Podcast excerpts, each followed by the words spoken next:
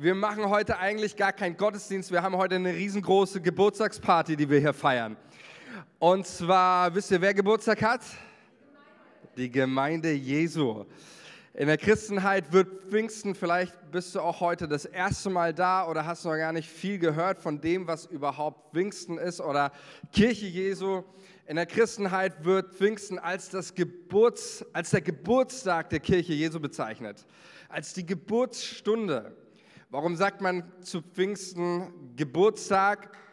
Und zwar deshalb, weil wir sagen, es ist der Tag, an dem die, der Gedanke Jesu von einer, einer Gemeinschaft, von, von Kirche, es ist der Tag, an dem Kirche lebendig wurde. In der Apostelgeschichte 2 wir werden heute nicht den klassischen äh, Pfingsttext uns anschauen, aber in dieser klassischen Pfingsterzählung, da wird uns erzählt, dass an diesem Tag die Jünger zusammen waren in einem, in einem Haus, in einem Raum und auf einmal erfüllt ein Wind, ein Brausen vom Himmel diesen, diesen Raum.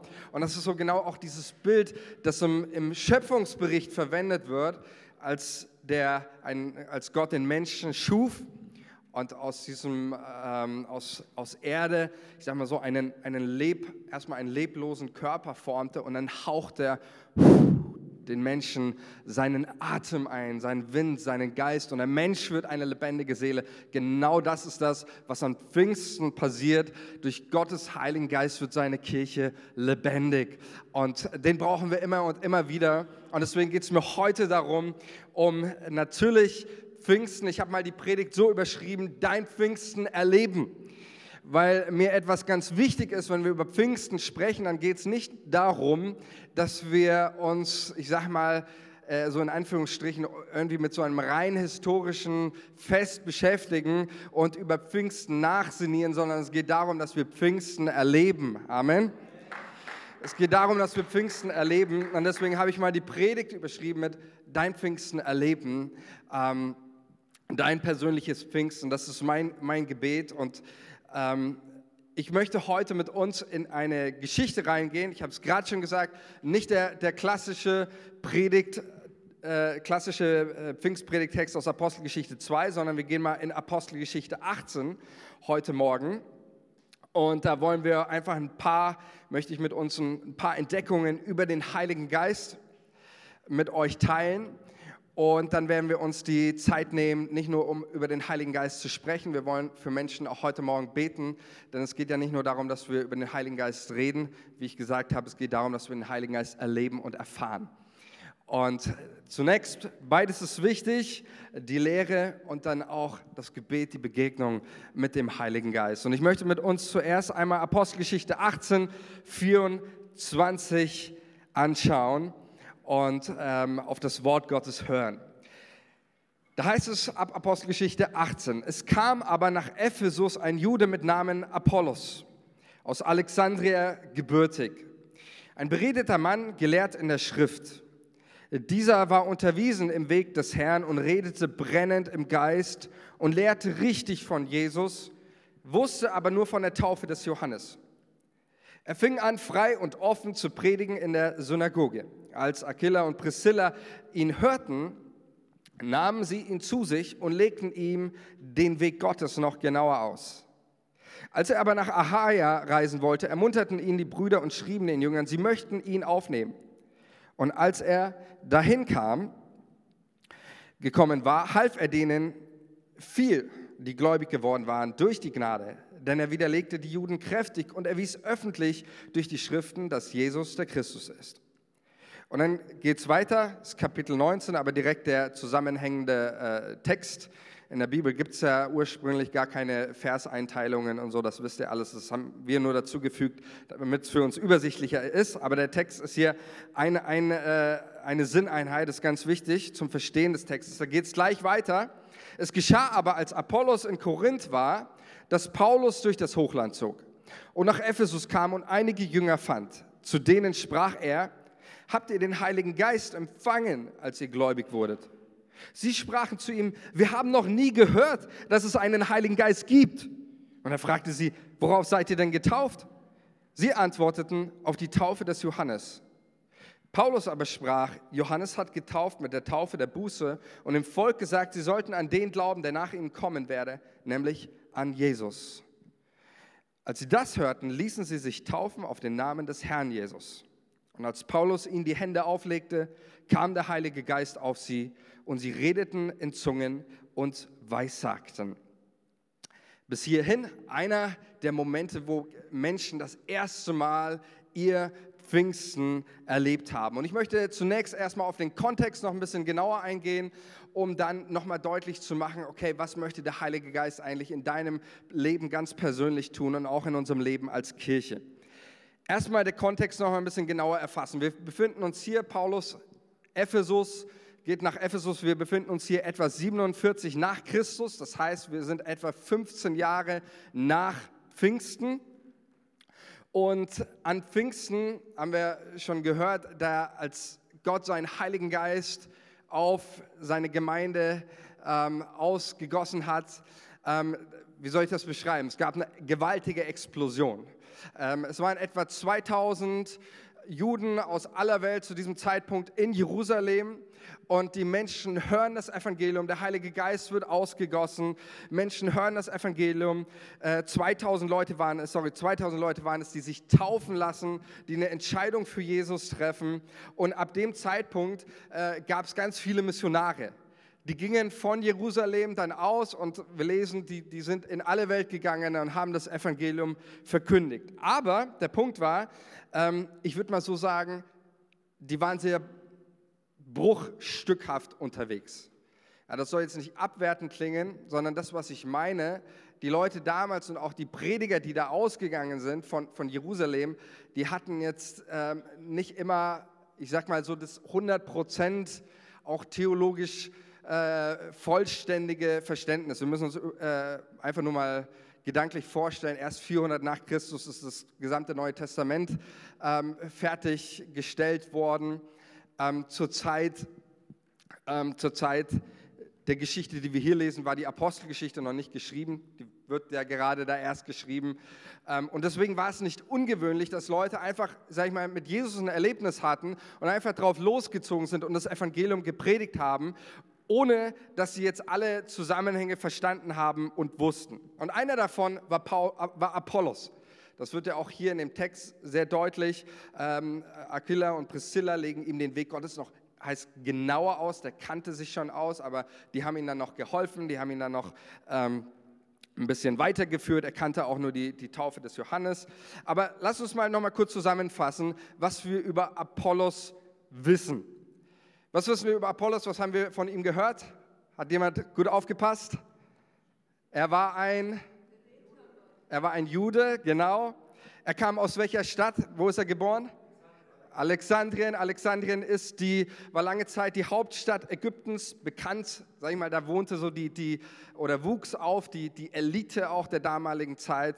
Ägypten äh, und Alexandria war bekannt für Weltwirtschaft von dort aus. Diesen Hafen in Alexandrien äh, lesen wir auch später in Apostelgeschichte noch. Paulus fährt mit einem Schiff, äh, da gab es diesen großen Alexandrien war aber auch bekannt für ihre Bildung, für ihre weltbekannte Universität mit etwa 700.000 Schriftrollen. Ähm, das heißt, er kam schon mal aus einer sehr gehobenen Stadt. Ja, vielleicht würden wir heutzutage sagen, dass das München, so von damals. Ähm, was wissen wir noch von ihm? Er war ein beredeter Mann, also gebildet. Er war gelehrt in der Schrift. Er war nicht äh, jetzt einfach jemand, der sich, ich sag mal, normal ausgekannt hat mit der Bibel, sondern er war ein Gelehrter in der Schrift. Also ähm, schon in der damaligen Zeit, Leute wie, wie, wie Petrus oder gewöhnliche Juden, die kannten das Alte Testament auswendig, die waren wirklich äh, kundig in der Schrift. Aber wenn du gelehrt bist in der Schrift, dann bist du wirklich ein Experte er war unterwiesen im Weg des Herrn, heißt es. Das heißt, er kannte die grundlegenden äh, Lehren über Jesus von Kreuzigung, von Tod, von Auferstehung. Er lehrte auch richtig von Jesus, heißt es. Hier im Grundtext steht das Wort Akribos, unser Wort akribisch herkommt. Das heißt, er hat genau von Jesus gesprochen. Ähm, also wir würden sagen, so ein richtiger Professor. Ne? Äh, der war, war, war klug, der war gebildet, der, der hat sich ausgekannt. Ein richtiges Brain war der. Und dann lesen wir, aber ich, ich liebe dieses Wort hier, dann lesen wir von, von Apollos, er redete brennend von Jesus brennend von Jesus. Es steht im Griechischen steht das Wort Zeo, das heißt äh, kochend, heiß. Wenn der von Jesus gesprochen hat, da bist du nicht eingeschlafen, der hat heiß, der hat kochend, der hat die Masse des Kochen angefangen. Groß, oder? Cool. Er hat kochend von Jesus, der hat heiß von Jesus gesprochen, der hat brennend von Jesus geredet, dieser Mann. Ähm, und dann heißt es aber über ihn, er kannte nur die Taufe des Johannes. Das ist das, was ich meine mit Bruch stückhaft. Ähm, der hatte noch nicht alles, so sage ich mal, äh, verstanden, aber trotzdem, ähm, den Geist Gottes interessiert es manches Mal auch gar nicht, wie viel du und ich wissen. Äh, äh, Jesus liebt Menschen und er, er erreicht Menschen durch unser Leben, durch unseren Dienst, egal wie bruchstückhaft es ist. Und genauso macht das Gott hier bei Apollos. Durch Apollos kommen Menschen zum Glauben und es entsteht eine Jüngergemeinschaft. Es entstehen Menschen, äh, es versammeln sich Menschen, die an Jesus glauben. Und jetzt kommt Paulus, lesen wir hier in, in äh, Kapitel 19, ab Vers 1, jetzt kommt Paulus, vielleicht können wir diesen nochmal, ähm, genau, ähm, jetzt kommt Paulus, er zieht durch das Hochland ähm, und er findet einige, so heißt es, dieser Jünger. Jünger ist in der Apostelgeschichte bei Lukas immer ein Wort, das er ausschließlich für Menschen gebraucht, die an Jesus Christus glauben, die ihn als ihren Herrn angenommen haben. Und Paulus findet einige dieser Jünger und er kommt in diese Gemeinschaft und ähm, er stellt eine ganz ich habe das mal hier dick markiert, eine ganz entscheidende Frage. Und wir dürfen uns das nicht so vorstellen, dass Paulus kommt durch nach Ephesus und dann äh, das war so seine Vorstellungsanrede. Und er kommt zu diesen Leuten und sagt, hallo, ich bin Paulus, habt ihr den Heiligen Geist empfangen, als ihr gläubig wurdet? So hat sich Paulus nicht, nicht äh, vorgestellt, sondern wir müssen uns das ein bisschen so denken. Paulus kommt nach Ephesus, er findet diese, diese Jüngergemeinschaft und er verbringt mit denen ein paar Tage. Und nach ein paar Tagen fest, irgendwas, irgendwas fehlt denen. Irgendwas ist hier, irgendwas stimmt hier nicht. Und Paulus denkt nach und er sagt, ja, das, so das grundlegende Verständnis, ihr Lehrer war ja Apollos, das grundlegende Verständnis ist da. Die reden auch richtig von Jesus. Da ist theologisch auch nichts falsch. Die gehen auch in die Synagoge, die machen ihre Gottesdienste, die treffen sich zum Gebet. Aber irgendwas fehlt, irgendwas Grundlegendes, scheinen diese Christen in ihrem Glaubensleben verpasst zu haben. Und Paulus entdeckt ein Defizit in ihrem Glaubensleben und in ihrem Leben als Christen und er macht dieses Defizit am Heiligen Geist fest. Das wird deutlich durch diese Frage, die Paulus dann stellt, habt ihr den Heiligen Geist empfangen, als ihr gläubig wurdet? Und wir, wir lesen nicht hier auch in diesem, in diesem Text, wodurch hat Paulus das gemerkt? Wodurch ist Paulus darauf gekommen, dass es genau der Heilige Geist ist, der ihnen fehlt? Wir lesen das nicht, aber wir wissen ja eines, wenn wir ins Neue Testament schauen und wenn du in deinem Leben schon den Heiligen Geist erlebt hast, dann wissen wir eines, wenn du den Heiligen Geist empfängst oder erlebst, dann macht sich das immer bemerkbar. Immer. Es gibt keine Stelle irgendwo im Neuen Testament, wo Menschen mit dem Heiligen Geist erfüllt werden und es macht sich nicht bemerkbar, sondern wo Menschen den Heiligen Geist erleben, da weißt du das. Du kannst in eine, in, eine, in eine, Kirche kommen, du kannst mit Menschen unterwegs sein, du weißt, du merkst den Unterschied. Der Heilige Geist macht einen Unterschied im Leben von Kirchen, im Leben von Menschen. Wenn Leute, wenn irgendwo der Heilige Geist ist, dann weißt du es, dann merkst du es und da, wo, es, wo er nicht ist, dann merkst du das auch. Und genau das ist das, was Paulus hier, er merkt das. Wir wissen nicht, woran er es gemerkt hat, aber wir schauen uns mal so ein paar Stellen an. Wie schaut es denn aus, auch im Neuen Testament, wenn Menschen den Heiligen Geist empfangen? Wir können mal direkt zu Pfingsten gehen, da lesen wir zum Beispiel eine Sache, die der Heilige Geist schenkt, ist ein unglaublicher Mut. Ja, wir, wir, sehen das an Petrus, der steht da vor Tausenden von Menschen und predigt das Evangelium, nachdem er vom Heiligen Geist erfüllt war. Das ist der Petrus, der noch ein paar Tage vorher äh, aus, aus Angst sich in die Hose gemacht hatte und geschworen hat bei seinem eigenen Leben, diesen Jesus kenne ich nicht. Diesen Jesus kenne ich nicht Das war seine Aussage. Und nachdem er vom Heiligen Geist erfüllt war, hat er den Mut, vor 2000 Menschen zu predigen. Und selbst die Leute, die drumherum stehen, die Schriftgelehrten, die wundern sich und sagen, sag mal, das sind doch eigentlich alles nur Fischer. Das sind doch alles nur normale Leute. Und jetzt erzählt der, dieser Petrus erzählt uns was und nicht übers Fischen, sondern er erzählt uns was über die Bibel mit solch einer Kühnheit, solch einer Überzeugung, äh, wie wir es selber nicht mal hätten.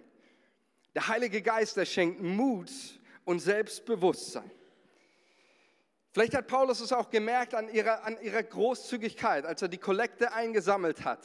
Wir lesen nämlich in der Bibel, dass, dass ähm, direkt am Anfang auch, wo die, die erste Jüngergemeinschaft, die vom Heiligen Geist so erfüllt war, dass sie extrem großzügig waren.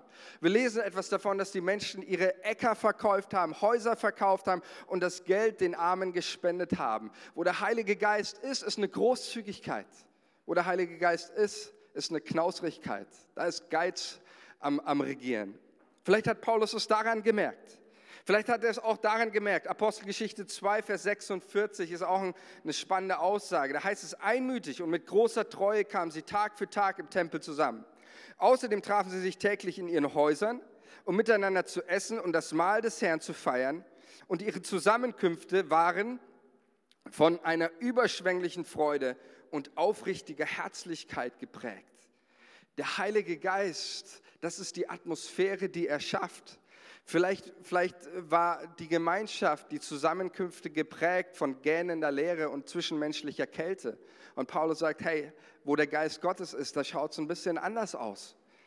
Vielleicht war es auch das Gebetsleben, die Art und Weise, wie, wie die Leute gebetet haben, wie sie über Jesus gesprochen haben, wie sie, wie sie Lobpreis gemacht haben. Wir lesen in, ähm, in der Apostelgeschichte, dass das Gebets- und Lobpreisleben der ersten Christen eine richtige Power hatte.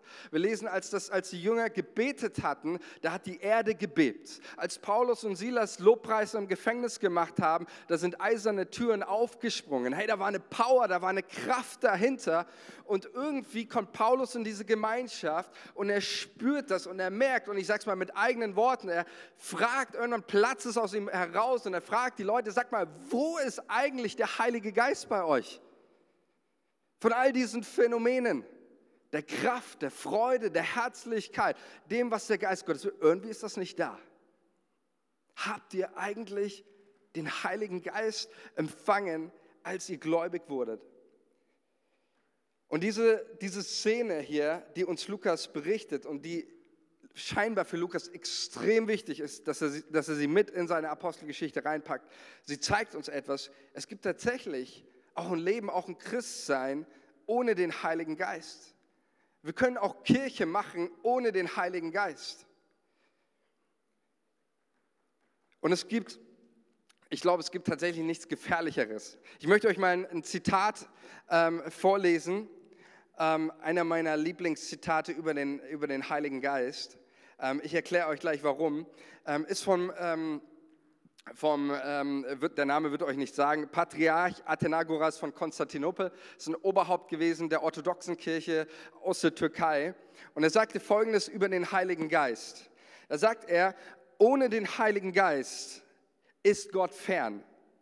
Bleibt Christus Vergangenheit, ist das Evangelium ein toter Buchstabe die Kirche ein bloßer Verein, die Autorität eine Herrschaftsform, die Mission Propaganda, die Liturgie eine Geisterbeschwörung und das christliche Leben eine Sklavenmoral. Ich lese nochmal vor. Ohne den Heiligen Geist ist Gott fern, bleibt Christus Vergangenheit, ist das Evangelium ein toter Buchstabe, die Kirche ein bloßer Verein, die Autorität eine Herrschaftsform, die Mission Propaganda, die Liturgie eine Geisterbeschwörung und das christliche Leben eine Sklavenmoral. Und mir gefällt dieses Zitat so sehr. Warum? Weil er mit diesen Worten zum Ausdruck bringt, was die Kirche ohne den Heiligen Geist ist. Und was unser Leben ohne den Heiligen Geist ist. Und, die Aussage ist dabei nicht, ähm, naja, ohne den Heiligen Geist ist es halt irgendwie so normal. Nein, er sagt tatsächlich, und das finde ich ein spannender Gedanke, mal drüber nachzudenken. Ich will das mal so radikal formulieren. Ich glaube, ohne den Heiligen Geist ist die Kirche tatsächlich das Überflüssigste, was es in dieser Welt gibt. Kirche ohne den Heiligen Geist kannst du in die Tonne schmeißen, brauchst du nicht. Kirche ohne den Heiligen Geist ist das Überflüssigste. Und ich möchte noch einen draufsetzen. Ich glaube sogar mit das Gefährlichste, was es für diese Welt gibt.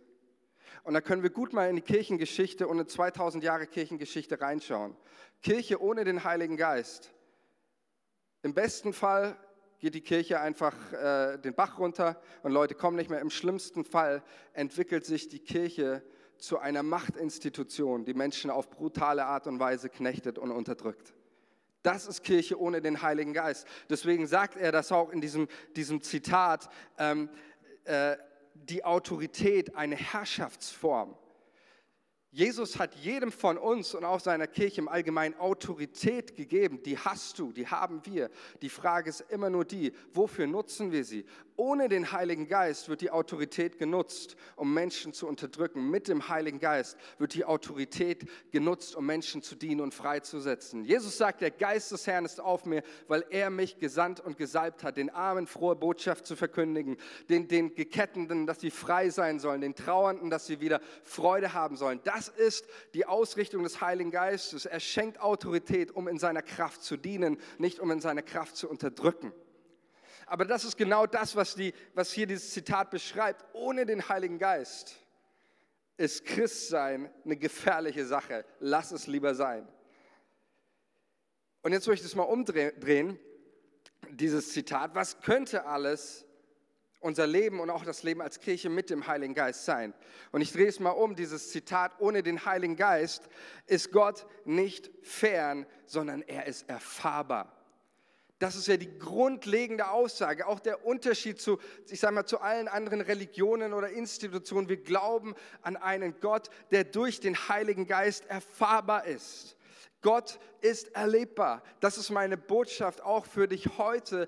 Durch den Heiligen Geist möchte Gott dich berühren, möchte er dich segnen, möchte er dich heilen an Herz, an Geist, Seele, Leib. Unser Gott ist erlebbar, er ist erfahrbar. Das ist die, die gewaltige Botschaft. Wenn du heute hier bist, sagst, ich habe noch keine Begegnung mit Jesus gehabt, ich habe noch keine Erfahrung mit ihm gemacht. Ich sage dir eines, es ist möglich heute Morgen. Amen. Es ist möglich heute Morgen, durch seinen Heiligen Geist ist Gott nicht fern, sondern er ist nah. Christus bleibt auch nicht Vergangenheit, sondern er bleibt Gegenwart. Er ist hier. Das Evangelium ist nicht toter Buchstabe, sondern durch den Heiligen Geist ist das Evangelium Gottes persönliches Reden an, für dich dass Gott dich liebt, dass er auf diese Welt gekommen ist. Er ist für deine Schuld gestorben. Er ist für deine Sünde ans Kreuz gegangen. sein Tod hat den Weg zu Gott freigemacht. Du hast ewiges Leben durch Jesus, wenn du an ihn glaubst. Ewige Erlösung, Errettung. Es ist nicht toter Buchstabe, sondern es ist sein persönliches, lebendiges Wort für dich. Und dann der, der, dieser letzte Aspekt will ich auch noch mal darauf eingehen. Mit dem Heiligen Geist ist das christliche Leben nicht eine Sklavenmoral. Aber es ist genau der Aspekt, wie viele Christen habe ich schon getroffen und treffe ich immer wieder, die ihr Christsein tatsächlich mehr als, als Sklavenmoral leben. Es gibt unzählige Leute, ich weiß von, von Menschen, die sind tatsächlich auch aufgrund ihres christlichen Glaubens in der Psychiatrie gelandet, weil sie mit dem Druck nicht fertig werden, weil sie mit gewissen, gewissen falsche, falsche Gottesbilder in sich haben. Und genau deswegen stimmt dieses Zitat absolut, setze ich meine Unterschrift drunter. Ja, ohne den Heiligen Geist ist christliches Leben, ist christliche Lehre eine absolute Sklavenmoral und das Schlimmste, was du den Menschen eigentlich bringen kannst. Ohne den Heiligen Geist ist das so. Aber mit dem Heiligen Geist ist christliches Leben nicht Sklavenmoral, sondern Leben aus der Identität als Sohn und Tochter Gottes. Amen. Ich möchte mit euch eine Stelle ähm, mal anschauen, die für mich so sehr zeigt, was, was einer der grundlegenden Dinge ist, was der Heilige Geist in deinem Leben tun möchte und warum du den Heiligen Geist auch so sehr brauchst, auch in, in deinem Leben. Römer 8, Vers 15, da heißt es folgendes. Denn ihr habt nicht einen Geist der Knechtschaft empfangen, dass ihr euch abermals fürchten müsstet, sondern ihr habt einen Geist der Kindschaft empfangen, durch den wir rufen, aber lieber Vater. Der Geist Gottes, was tut er? Er stellt das Beziehungsverhältnis zu Gott wieder her. Er, er hilft uns, die Beziehung zu Gott in ein richtiges Verhältnis zu bringen. Und er sagt, er, durch den wir rufen, aber. Aber, wisst ihr, was aber ist? Aber ist das äh, in der Sprachwissenschaft bezeichnet das als ein Lallwort. Ja, es ist das, das erste Wort, was ein Dreijähriges oder zwei oder ab wann so ein, so ein Kind sprechen lernt, sein, sein, ähm, sein Papa nennt, auf Aramäisch. Aber, das sind die, die ersten Worte, die ein Kind wie sein Vater anspricht. Ähm, später auch dann, ähm, auch im, im, Judentum, wenn man älter geworden ist, hat man seinen Vater nicht mit Aber in der Öffentlichkeit angesprochen, weil das zu ja, nicht, nicht respektvoll genug klingt. Aber ein kleines Kind und im vertrauten Rahmen wurde der Vater mit Aber angesprochen. Und genau das ist das, was der Heilige Geist, er hilft uns, Gott beim Namen wieder Aber zu sagen. Er bringt unser, dieses Beziehungsverhältnis wieder auf die, auf die richtige Bahn. Und ich, das ist so eine Sache, auch der Geist Gottes möchte dir wieder helfen, dass du Gott deinen Aber, deinen Papa nennst diese Vertrauensbeziehung zu ihm herstellst. Nicht Sklave, sondern Kind Gottes. Weißt du, wie sehr du geliebt bist von Jesus? Weißt du das? Der Heilige Geist möchte es dir zeigen. Römer 5, Vers 5. Und in dieser Hoffnung werden wir nicht enttäuscht. Denn Gott hat uns mit dem Heiligen Geist, den er uns geschenkt hat, auch seine Liebe ins Herz gegossen. Ist eine der wunderbarsten Erfahrungen, die du machen kannst durch den Heiligen Geist, Gottes Liebe zu erleben. Ich kann mich erinnern, als ich damals ein Teenie war, voller Selbstzweifel, voller, voller Selbstangst, voller Selbstverdammnis. Und als ich das erste Mal auch in meinem Leben durch den Heiligen Geist Gottes Liebe in meinem Herzen gespürt habe, ich habe eines für immer gewusst. Ich wusste, ich möchte nie wieder von dieser Liebe weg. Ich möchte nie wieder von dieser Liebe weg. Es ist das Wunderbarste, das Schönste und das Wichtigste, was der Geist Gottes in deinem Leben immer und immer wieder tun möchte, die Liebe Gottes in dein Herz auszugießen. Und ich möchte dich nochmal fragen, weißt du eigentlich, wie geliebt du bist von Gott? Du musst dein Leben nicht als ein Sklave leben. Du bist ein geliebtes Kind Gottes. Und der Geist Gottes, er möchte dir helfen, dass du das wieder verstehst, dass es wieder lebendig wird, dass du aufhörst, aus dein, deinem Sklavenmentalität Gott zu folgen und ihm zu dienen, sondern aus der Identität eines Kindes, einer Tochter, eines Menschen, der nicht Gott irgendwie, ähm, was weiß ich, wie anredet, sondern der, der zu Gott sagt, du bist mein Abba, mein Papa und ich glaube deiner Liebe. Und deswegen stellt Paulus auch diesen ersten, diesen Christen hier in Apostelgeschichte 18 diese Kernfrage, die ich glaube, die er jeden von uns stellen würde. Habt ihr den Heiligen Geist empfangen, als ihr gläubig wurdet? Ich sage es mal mit anderen Worten, wie schaut es mit dem Heiligen Geist in deinem und in meinem Leben aus? Wo ist da der Heilige Geist? Ist der Heilige Geist präsent? Ist er da? Und deswegen habt ihr den Heiligen Geist empfangen, als ihr gläubig wurdet. Und vielleicht bist du heute hier und sagst, nein, habe ich nicht. Dann habe ich eine gute Nachricht für dich. Jesus hat dir ein Versprechen gemacht. Er hat gesagt, ich werde dich nicht alleine zurücklassen, sondern ich werde dir meinen Heiligen Geist schenken. Ich möchte hier mal kurz auf eine wesentliche Frage eingehen, äh, die auch mir immer wieder gestellt wird ähm, und die vielleicht auch jetzt dem einen oder anderen kommt. Kann man überhaupt glauben ohne den Heiligen Geist? Geht das, geht das überhaupt? Glauben an, den, an, an Gott, glauben an Jesus ohne den Heiligen Geist. Und ganz viele Leute haben mich immer wieder auch gefragt, manchmal auch äh, Leute, die jetzt auch eher christlich aufgewachsen sind, die vielleicht nicht so ein krasses Erlebnis hatten, irgendwie von irgendeinem Bekehrungszeugnis, ich war Satanist, aber dann, bam, kam Gott in mein Leben und alles wurde anders. Ähm, Ganz viele haben manchmal diese Frage, sag mal, habe ich den Heiligen Geist überhaupt? Ich weiß gar nicht, ob ich den Heiligen Geist in meinem Herzen habe. Ähm, dann stelle ich immer eine, eine, gerne eine Frage, ähm, woran du prüfen kannst, ob ich den Heiligen Geist habe. Wenn du sagst in deinem, in, in deinem Herzen, ich glaube an Jesus und ich glaube, dass Jesus für meine Schuld gestorben ist, dass er den Toten, von den Toten auferstanden ist und er ist der Herr meines Lebens, dann hast du den Heiligen Geist. Dann schmeiß deine Zweifel raus, dann hast du den Heiligen Geist. Denn ich sage, erste, meine erste Antwort ist, geht Glauben ohne den Heiligen Geist an Jesus überhaupt? Nein, geht überhaupt nicht. Und das ist mal wichtig, auch hier nochmal, ähm, auch den Gesamt, den Gesamtzusammenhang. Wir bauen ja auch unsere Lehren, die wir haben, nicht immer nur auf einem Vers auf oder eine Stelle, sondern im Gesamtzusammenhang erkennen wir das, was richtig ist. Und Paulus schreibt in 1. Korinther 12, Vers 3, niemand kann sagen, Jesus ist der Herr, außer durch den Heiligen Geist. Niemand kann sagen, Jesus ist der Herr, außer durch den Heiligen Geist. Das heißt, es gibt Dinge, in, in deinem, wenn die da sind in deinem Herzen, die kommen, können gar nicht von dir herauskommen. Die kommen durch den Heiligen Geist. Jesus fragt einmal Petrus, Petrus, wer glaubst du, dass ich bin? Und Petrus sagt, du bist Christus. Und Jesus sagt, Fleisch und Blut, also Menschen haben dir das nicht offenbart. Diese Offenbarung kam nicht aus dir selbst heraus, sondern die kam vom Geist Gottes. Das heißt, das, was wir Wiedergeburt nennen, also diese Entscheidung für Jesus zu treffen, an Jesus zu glauben, ist etwas, ähm, das kannst du gar nicht ohne den Heiligen Geist. Und wenn du sagst, Jesus ist mein Herr, dann hast du den Heiligen Geist in deinem Leben. Aber im Zweiten möchte ich auf diese Frage antworten, ja, es ist möglich zu glauben ohne den Heiligen Geist. Und zwar in diesem Sinne, dass man meint, so, äh, ja, mit Wiedergeburt und mit, ich glaube jetzt an Jesus und damit habe ich alles. Und viele Christen machen, nachdem sie ihr Leben Jesus gegeben haben, Punkt. Der Punkt ist, das Neue Testament und auch gerade Apostelgeschichte, aber auch Paulus in seinen Briefen setzen keinen Punkt nach deiner Entscheidung für Jesus, sie setzen Doppelpunkt.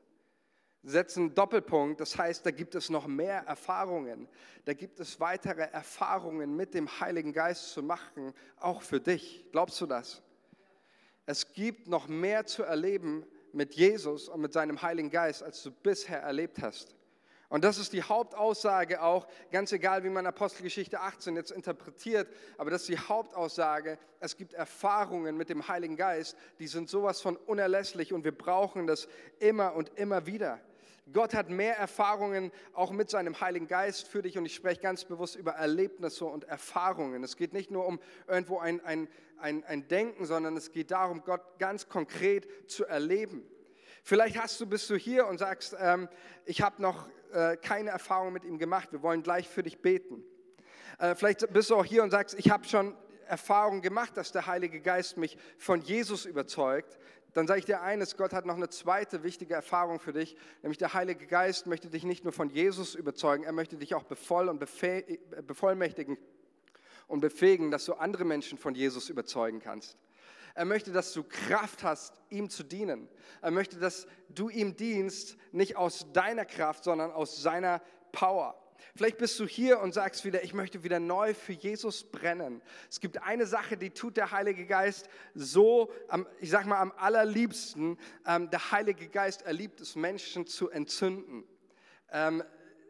Der Heilige Geist, ich nenne ihn immer, er ist der Brandstifter Gottes. Weil überall, wo der in der Bibel vorkommt, ist immer Feuer mit im Spiel. Ob das an Pfingsten ist, wo die Feuerflammen waren, äh, oder ob das äh, Jesus, über den es heißt, er wird euch mit Heiligen Geist und Feuer taufen, oder ob das Apollos war, der, da heißt es ja, er redete brennend im oder durch den Heiligen Geist. Wo der Heilige Geist kommt, da ist immer Feuer mit im Spiel. Er möchte dich wieder entzünden, dein Glaubensleben, deine Beziehung zu Jesus. Er möchte dich wieder feurig machen, sodass du wie Paulus jemand bist, der brennend ist für Jesus. Amen. Der brennt für Jesus. Und ich glaube auch, dass der Geist Gottes uns auch wieder ganz neu entzünden möchte. Und ich möchte zum Schluss auf diese Frage eingehen und dann wollen wir einfach diese Möglichkeit geben. Ähm, ich habe ein paar Leute gefragt, einfach die dastehen, auch zum Gebet, wenn du heute Morgen hier bist und sagst, ich möchte für mich beten lassen. Wir wollen diese Gelegenheit nutzen. Äh, wir wollen für dich beten, wir wollen dich segnen. Wir glauben, wie es auch in diesem Apostelgeschichte 18, als Paulus die Hände auflegte, kam der Heilige Geist auf sie. Hier sind Leute, die werden heute den Heiligen Geist erleben und erfahren. Das weiß ich von meinem ganzen Herzen. Und ich möchte kurz darüber sprechen, wie empfange ich jetzt den Heiligen Geist? Wie kann ich diese, diese Kraft in meinem Leben, dieses, diesen entscheidende, dieses entscheidende Etwas, diesen Heiligen Geist empfangen in meinem Leben? Galater 3, Vers 2 stellt Paulus den Galatern eine rhetorische Frage. Er sagt ihnen, dies eine möchte ich von euch erfahren. Habt ihr den Geist durch die Werke des Gesetzes, also durch irgendein Machen, Tun oder sonst was empfangen, oder durch das Hören der Glaubensbotschaft? Das ist ein ganz wichtiger Aspekt, den, den Paulus lehrt und auch an verschiedenen Stellen wird das in der Bibel ähm, gelehrt, dass du den Heiligen Geist empfängst du nicht durch irgendeine Leistung, irgendwie so als Belohnung für dein gutes Christsein oder sonst was. Nein, der Heilige Geist ist die, ist die Kraft, die dir hilft, äh, ein gutes Christsein zu leben, nicht andersherum. Und Paulus sagt, durch das Hören der Glaubensbotschaft. Ist auch interessant, auch in der Apostelgeschichte gibt es eine Stelle, wo Petrus predigt und dann heißt es, während Petrus noch predigte, fiel der Heilige Geist auf die, die das Wort hörten. Der kann manchmal gar nicht abwarten, bis wir zu Ende gepredigt haben. Hat nicht mal bis zum Bekehrungsaufruf von Petrus gewartet. Er ist schon auf die Leute gefallen, noch während Petrus gepredigt hat. Und es geht immer dieses Hören, weil das Hören vom Wort Gottes ist immer auch ein Moment des Heiligen Geistes.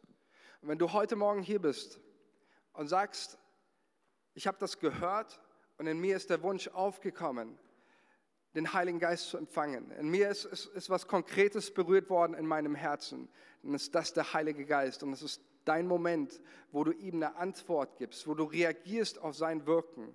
Du hörst etwas und der Geist Gottes ist hier jetzt in diesem Moment, um dich zu berühren mit seiner Liebe, mit seiner Kraft, mit seiner, mit seiner Gnade. Und das darfst du in deinem Herzen glauben und das darfst du empfangen. Und deswegen wollen wir jetzt auch diese, diese Zeit nutzen, um, um für euch zu beten und zu segnen.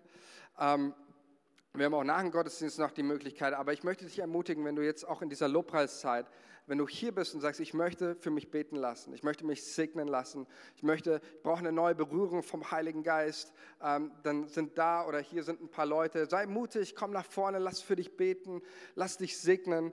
Ähm, in der Bibel heißt es einmal, ähm, dass sagt Jesus, lehrt er über den Heiligen Geist, wenn ihr Menschen, die ihr böse seid, ja, wenn ihr, die ihr fehlerhaft seid, euren Kindern schon in der Lage seid, gute Gaben zu geben, wie viel mehr wird der Vater im Himmel den, denen den Heiligen Geist geben, denen, die ihn darum bitten? Es ist eine Verheißung, es ist ein Versprechen, das Jesus gemacht hat, dass wenn du sagst, ich brauche den Heiligen Geist, er wird, ihr, er wird ihn dir schenken, er wird ihn dir geben. Und vielleicht bist du auch heute hier und sagst, ich, hab, ich bin tatsächlich einer dieser, der noch nie vom Heiligen Geist gehört hat und ich kenne Jesus gar nicht. Dann möchte ich dir auch eines sagen, du kannst den Heiligen Geist und mit ihm die, die Fülle des Lebens und, und ewiges Leben empfangen, wenn du Jesus dein Leben, dein Herz anvertraust.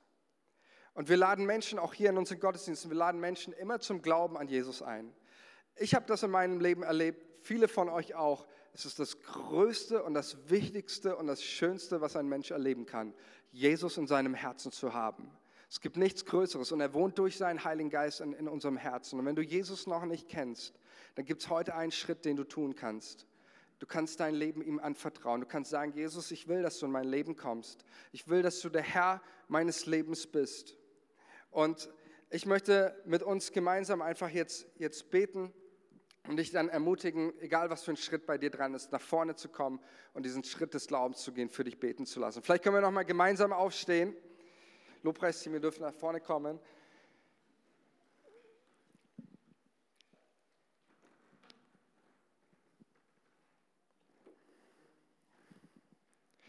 Ja, und halt einfach Gott dein Herz hin, mach deine Augen zu. Es ist ein Moment zwischen, zwischen dir und Gott halt Gott dein Herz hin und, und öffne dein Herz für ihn. Der Geist Gottes ist hier und er will dich berühren mit seiner Liebe. Er möchte in dir ganz neu diesen Aberruf wecken in deinem Herzen. Er möchte dich ganz neu auch die Liebe Gottes in dein Herz ausgießen, sodass du nicht nur voll bist, sondern dass du überfließend bist von, von Freude, von Liebe,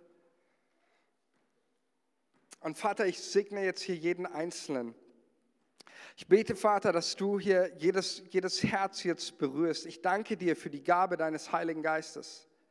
Ich danke dir, Jesus, dass du deinen Heiligen Geist uns geschenkt hast und dass dieser Geist in unserem Leben alles lebendig macht. Er ist das, der entscheidende Unterschied. Und ich bete, Jesus, jetzt, dass du hier jedes Herz erfüllst, dass du jedes, jedem Herzen ähm, dich offenbarst und jedem Menschen hier begegnest. Danke, Jesus, dass du uns so sehr liebst, dass du deine Liebe demonstriert hast, als du für unsere Schuld am Kreuz gestorben bist.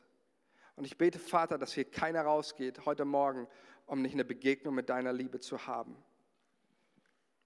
Komm, Heiliger Geist, und erfülle uns. Amen.